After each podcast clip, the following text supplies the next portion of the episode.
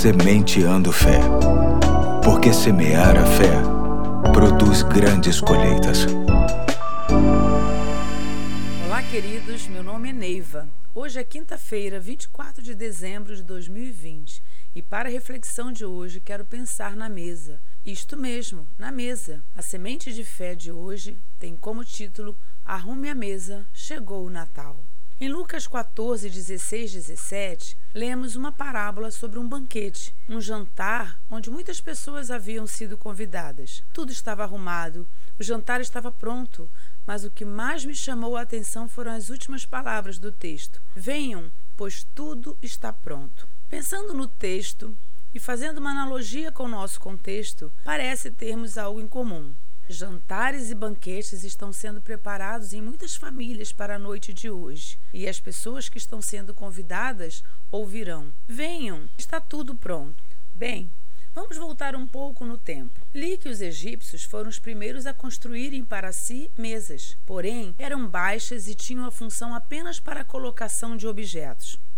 Não eram feitas para pessoas se sentarem ao redor para jantarem e muito menos se relacionarem. Porém, lendo o texto que se encontra no livro de Êxodo, capítulo 25, verifiquei que Deus dá instruções a Moisés, bem detalhadas de como seria o lugar para ter a presença dele e se relacionar com as pessoas. Sabe que lugar era este? Isto mesmo, uma mesa. Havia diferentes dimensões detalhadas para Moisés sobre a arca do tabernáculo e a mesa dos pães da presença. Então, neste texto diz: Coloque sobre a mesa os pães da presença, para que estejam sempre diante de mim. Também no Novo Testamento, no Evangelho de Lucas, vamos encontrar vários momentos cruciais na vida de Cristo e todos à mesa durante as refeições.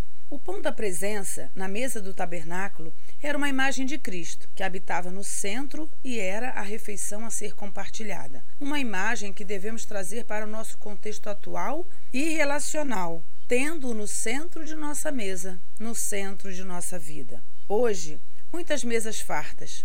Mas qual será a refeição a ser partilhada? Podemos dizer: venham, tudo está pronto? Só estará pronto de fato quando o pão da vida, João 6,48, estiver presente. Temos a decoração, o centro de mesa natalino, os talheres, os quitutes, mas nada é mais importante quanto a sua presença. Temos necessidades corporais de alimentos todos os dias. Dá-nos o pão nosso de cada dia.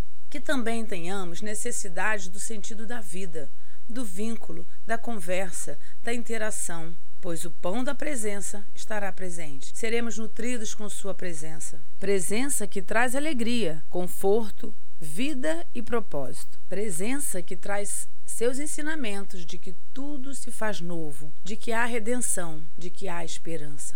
Hoje, convido você a ter um convidado especial. Prepare a mesa, um lugar de honra que será o centro da mesa. Ele é especial.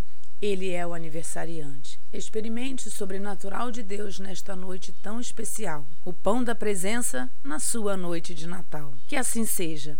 A mesa de hoje e de todos os dias, um lugar de comunhão com os seus, mas um lugar de conexão com o Pai através de Jesus. Feliz Natal! com o aniversariante mais importante à mesa.